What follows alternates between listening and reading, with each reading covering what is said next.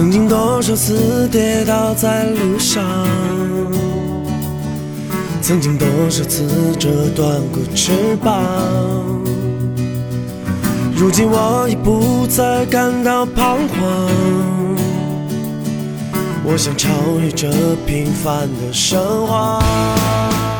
欢迎大家来到弧线球播客啊！本期我们的主题是伤病。作为不管是职业运动员爱好还是业余爱好者爱好，他你们都会有很多的伤病困扰，所以我们今天直播间里面还是请来了两请来了两位嘉宾，一个是梁端，Hello，大家好，还有是小龙，Hello，大家好。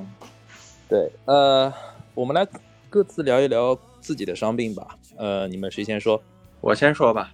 我就之前踢足的时候，呃，前交叉韧带呃断裂做的手术，然后算是比较大的一个伤。完了后期其实恢复的时间也挺长的，然后引起的就是恢复好，你这个位置可能力量啊什么的也经常会有一些引起一些老伤吧，会比较反复。嗯嗯。前交叉韧带的断裂是膝盖这边吗？对，膝盖。啊，你原来是那个职业青年队的对吧？呃，也不算是吧。啊，算是。就踢的级别的联赛还是比业余爱好者要高一些的。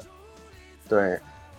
我有我有一个问题，就是呃，如果级别比我们高一些的话，是你们那边还是更容易受伤，还是会怎么样？其实我觉得这个受伤与踢什么比赛，就是有一定关系，但不是绝对的关系。我觉得受伤最重要的还是一个热身吧。嗯，哦，那呃，对于这一次经历了伤病之后，你觉得对热身对直播间的那个听众朋友会有什么建议呢？我觉得热身一定要充分啊，就是不要小看这个。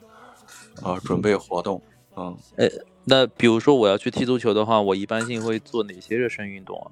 首先慢跑、拉伸，啊，嗯，这些都是必须的。然后加上一些有球的热身，嗯。那这个伤病对你来说，求医困难吗？求医就是你去找医生哦。其实求医不困难，但是后期恢复完了，当再踢的时候会有一些。啊，病情的反复再去治疗其实是挺困难的，啊，因为啊这种运动医学方面的这种大夫不是特别多啊，可能你去呃普通三甲医院里啊，并没有特别针对性的这种嗯大夫给你做康复或者治疗。啊，也就是说要去专门的运动康复的那种学科的医院，对吧？对，最好有这种经历。我记得外伤医院有康复科。我个人觉得，因为我没有去过医院的康复科，跟那些大夫交流过啊。但是，呃，我经历的这些大夫里面，可能真的就是这些专业队里面的有专业队队医经历的这些大夫，他们会比较清楚这些伤是什么原因。完了怎么治？然后后期，呃，治疗结束之后，你再怎么去训练？完了，加强，可能就能避免以后这个伤再发生啊。嗯，刚刚你提到说，呃，在后续的在踢足球的过程当中，可能会有一些顾忌，对吧？这个算不算是一种心理障碍啊？哦，我觉得不算是心理障碍，因为伤病就是造成了。这个影响，因为，呃，从事这项运动很长时间，这个伤病对你的影响，对你的这个身体状况产生的影响，其实是你有一个客观的一个认识的，所以，呃，不一定是心理的影响，可能它确实影响了你的这个肌肉力量或者很多东西，所以你你在参加这项运动的时候就会比较小心。啊，啊我觉得是有一定心理影响。就像我手指伤了之后，我现在虽然好了，但是打篮球我是不会主动去抢篮板的，悠着点就会避开手与手、手与球的那种争抢的、没有把握的接触，我会避开。就是你的手指伤病是因为跟人家抢篮板的时候受的伤？嗯，不是，手指伤病其实是在防守的时候，对方有一个那个假动作的传球，就是还没传，但是把球往前甩了一下，我的手指正好戳上去了，然后这时候就是就是手指的那个中左手中指的指尖关节的那个区域韧带，嗯。断裂了，然后去做修复了呀。然后就是，其实不是那个抢篮板，但是我现在是避免，就是不没有把握的手跟手指跟球的接触，除非你自己运球以及传球投篮这种很有把握的呃动作我才做，我不会去争抢了，就相当于是你有心里有顾忌，因为你的手指已经受过一次伤了，你不会，我不想再就是冒这种类似的风险吧，可能是对这样的情况。明白。那你觉得，如果啊，假设啊，再过个几个月，甚至是一年两年的时间，你的这种心理障碍会消去吗？不会。对，呃，这好像是伴随一个终身的一个心理障碍了。你觉得这样会有影响吗？呃，其实打篮球打到现在这个三三十多岁，快四十的样子，我觉得已经就是中间已经发生过很多次的变化了。也是因为受伤，也是因为别的原因，就是之前有自己的那个韧带也拉伤过，然后就是因为不热身跟腱，嗯，跟腱拉伤过，呃，然后就会变得从那个时候会变得比较在意热身，然后不再去顺，就是急停急起，就尽量避免去抢那种啊二分之一球。就这个意思，明白，就是尽量避免急停，因为急停急起会要求你的韧带受很大的力嘛，然后就会每每经历一次大伤就会多一份这种小心，大概是这种情况。嗯，其实职业运动员到了将近四十的时候也开始打养生球了啊。嘿嘿，可能是我是这样，但是有些人恢复的挺好，他也会完全建立起这种没有什么心理问题。对我之前遇到过一些就是青年队的，以前在青年队打球的朋友，他们都会说，呃，像类似于像韧带拉伤啊，包括肌肉拉伤啊，甚至是那个，呃，就我们说的那种崴脚啊之类的这种事情，嗯，都很常见，嗯，对他们来说好像都很常见，但是，嗯，看起来他们好像还是有点飞天遁地的感觉。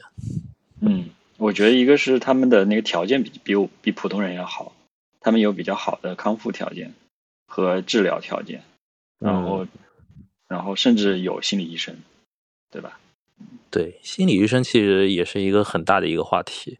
我们好像在国内没有很多类似于运动康复的心理医生这种配备。我不了解，要看看更加专业的小龙他有没有了解。我也没经历过。啊，就是你原来在其实国内呃运动康复的这些大夫，其实我觉着并不是特别的普及。嗯啊，对，其实还是比较少的，就更别提心理治疗了。对对对，行行，那小龙你在那个做完手术，你是做手术了对吧？锻炼是要做手术的。对，做手术了。嗯，做手术之后恢复了大概多久啊？呃，能走路三个月就能走路了，就是，但是在踢球的话，因为我也是没有很系统专业的康复，那可能两年多才开始踢球啊。哦，现在感觉怎么样？现在就是因为他做过手术，然后呃，你没有经过系统的康复，那可能力量啊什么的就会引起膝盖有时候。会不舒服嘛，所以就需要，啊，找到比较专业的大夫去看一看什么原因，完了去做治疗啊。哎，我我想问啊，比如说像这种交叉韧带撕裂的话，呃，断裂的话，在年纪大了，我是说在六十岁以后，它会对人的身体有什么影响吗？呃，以前有传说那个下下雨天会酸痛，会有这种情况吗？对对对对对，我觉得这些。反正我个人没大有啊，我觉着，嗯，哦，它的酸胀，下雨天这种酸胀，我觉着可能有的人会有这种反应吧，但是我觉着这种阴天这种酸胀，它肯定不是因为这个阴天它才引起来的酸胀啊，这可能就有点这种玄学了。它酸胀，它肯定是因为它这个地方没有没有好，它才会或者说是有什么后遗症，它才会引起来的酸胀啊。那你要完全康复了，我觉着不会有这种酸胀的问题。你像我现在膝盖它不舒服，就是因为。呃，长期的疲劳，然后呃力量不足，因为你的力量不足，它就会用其他肌肉去去做代偿。那你长期做代偿的时候，那就会引起其他的一些肌肉就不稳定。那引起其他肌肉的不稳定之后，完了就会造成其他的一些呃肌肉啊或者神经啊它不舒服。嗯，对你说这个代偿，我就。想说那个 Sky 不是刚刚经历了崴脚嘛？他他就他就你你就问过我怎么做那个就是脚崴之后做下肢的锻炼。对对对，不要让自己那个就是说在伤病时候养胖。但是呢，就我就说康复的时候就是没有什么我查到的资料就没有什么单独训练一只脚的这种情况的这种。这种训练是不不科学的，就是大概是因为，就是因为你受伤了一只脚，你更不能这个单独锻炼另一只脚，是会加重另一只脚受大伤的隐患的，就是造成身体的更不平衡。所以康复可能是就需要你整体的锻炼，等你真正康复好了，或者是在康复师的专业指导下面去进行锻炼。对，其实就是康复这么一个不科学的问题。你想，如果我崴的一只脚。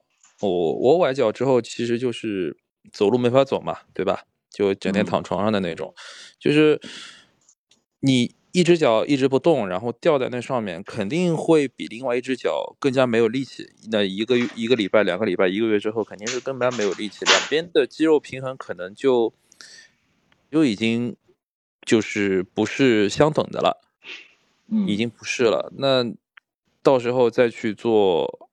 康复训练的话，我其实我也不知道，我们半吊子啊，我们也不知道到底应该怎么去找训练师啊，或者是怎么样去上这些的课，我们只能网上自己找资料自己治，对吧？嗯，这个 B 站就有很多康复的视频。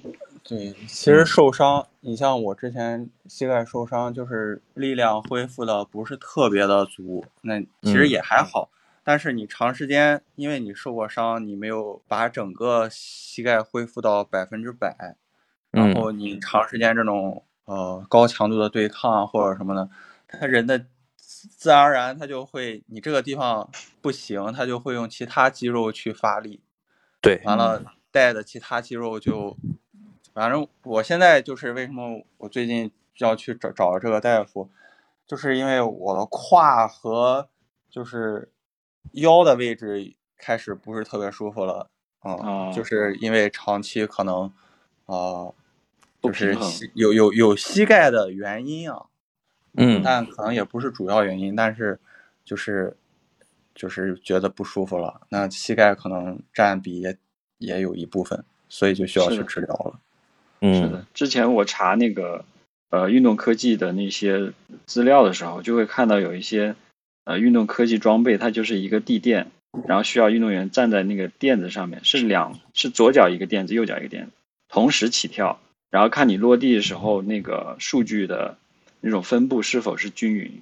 如果你起跳之后落下来的那个某一个垫子更加重的话，像它会记录那些重量嘛，或者在起跳的时候某一个垫子的间隔时间更久的话，说明你在起跳的时候整个身体是不平衡的状态，就会更加可能根据你的伤病史来判断你是不是因为没有恢复好，或者是还会有更多的。呃，进一步的伤病隐患，这种这种技术都是比较科学的，所以我觉得康复的时候还是要呃更专业一些。嗯嗯，希望大家都能把那个 你像给练的平衡。嗯，像我我的核磁共振去片子去给大夫看的时候，就是啊那个那个骨头叫啥来，就磨损的，其实就挺严重了，就是因为啊呃，就是因为呃受伤完了引起的这种。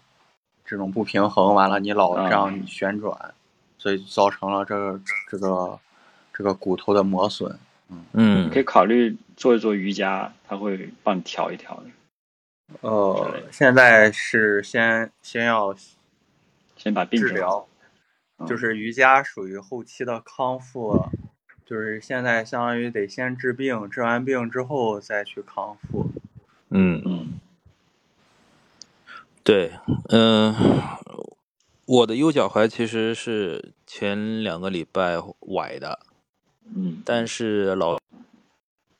老伤的话，应该是在十年前就伤了，那会儿也是打篮球踩别人脚上吧啦一下，然后那会儿也是一个月不能下地。嗯，其实最痛苦的还是刚刚第一次崴脚的时候，就是你完全不知道自己是什么一个状态，就是呃，首先第一个担心是你是不是骨折了。嗯。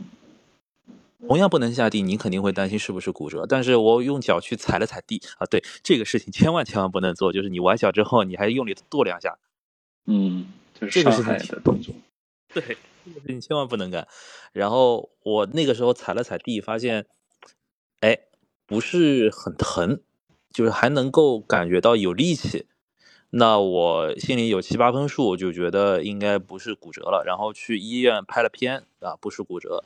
然后就走了，然后是我爸也很神奇，我爸从中医药房里面去搞了点药过来让我泡脚。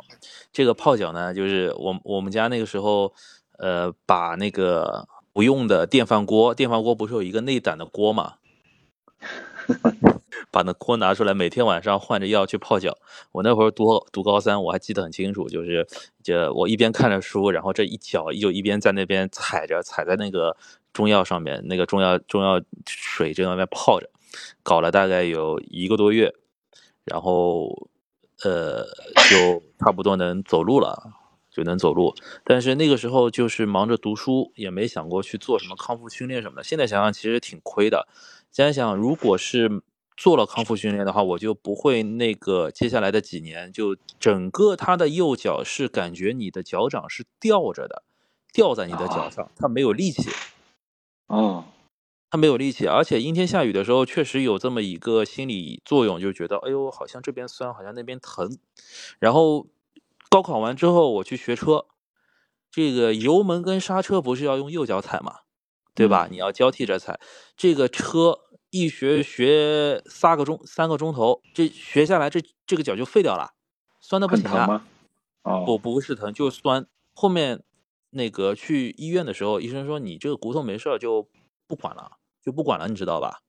就后面再去查什么的，反正也不影响正常生活，就就不管怎么样，反正走路没疼没事嘛，不疼嘛，那就不管了。后面那个自己去网上查资料，再看看什么的感觉啊，就猜测觉得可能是韧带和肌肉粘在一块儿了。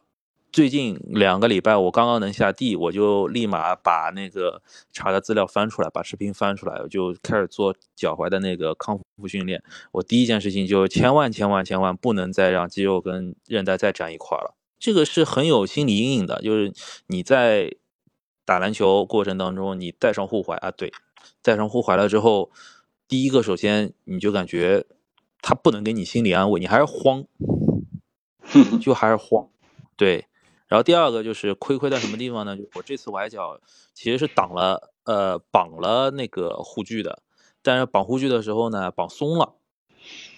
你等于它崴的时候呢，它本来是可以帮你固定的，然后在最大限度的基础上面把你救回来，但是没有救回来，就还又崴了。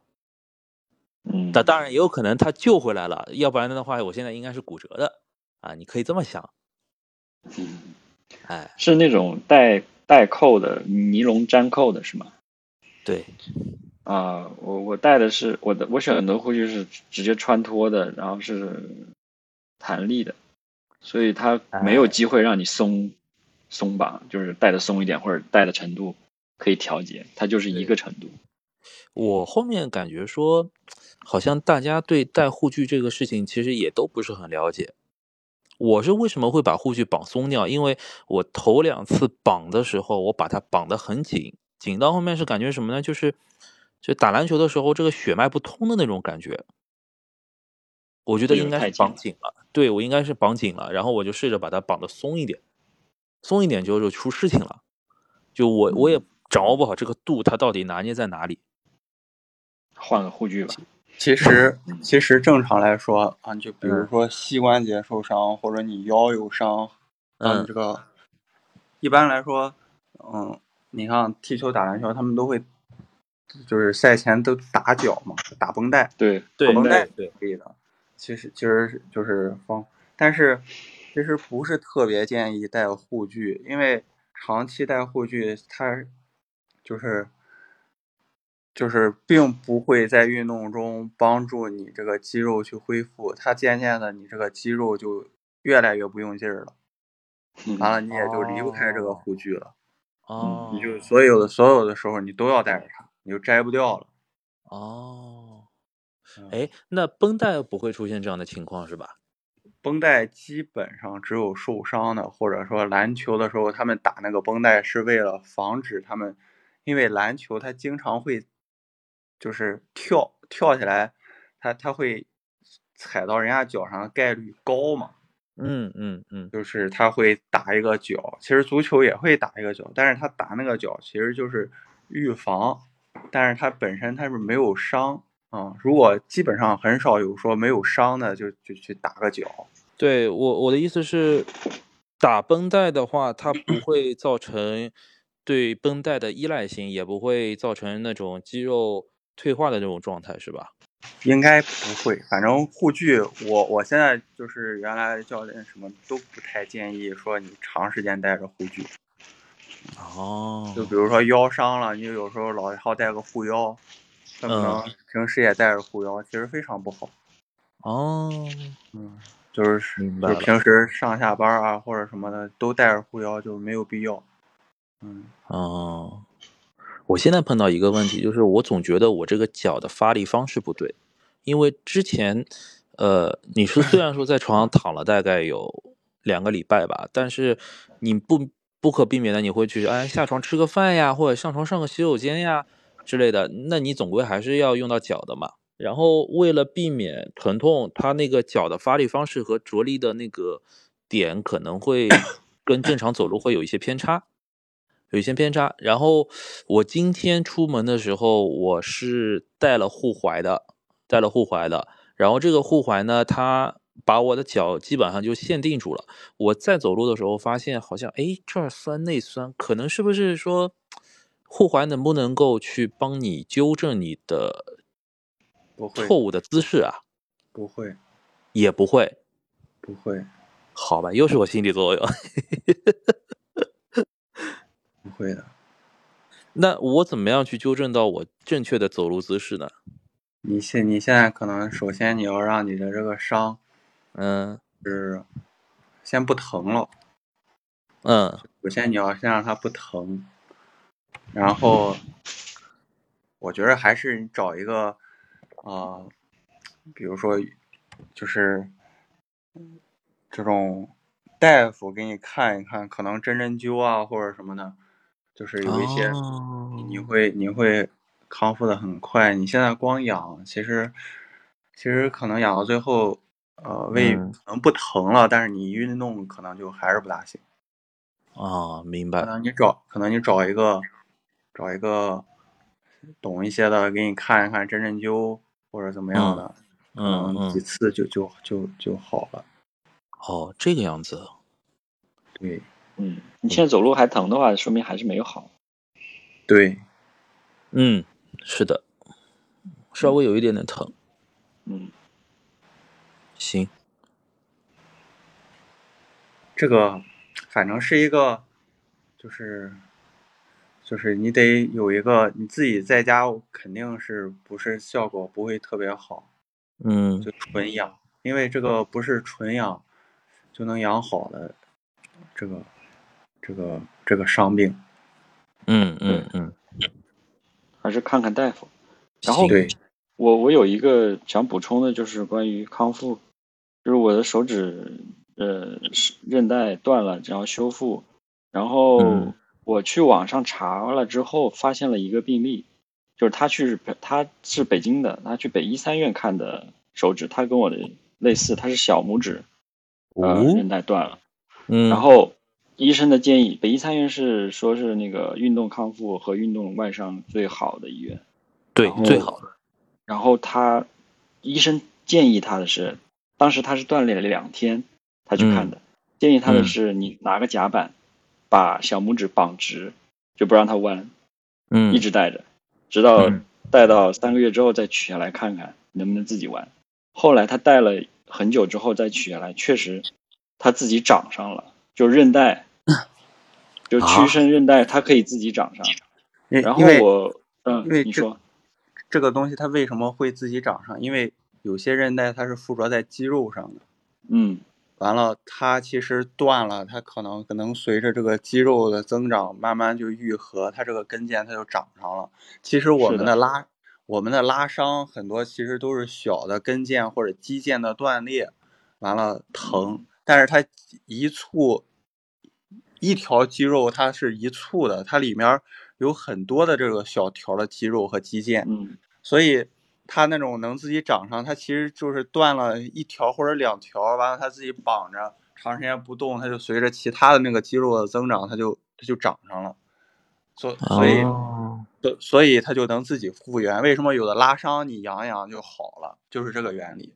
哦，但是我就不能确定的是，它到底是整个断了呢？还是说 它就是断了一部分？等，等，等你下一次看我大腿，我大腿就是属于当时小的时候，那就属于肌肉断裂，就是就是整个整个相当于肌肉就不是一个肌腱了，就相当于肌肉断了。那个当时如果懂的话，就要做手术做做肌肉的修复了。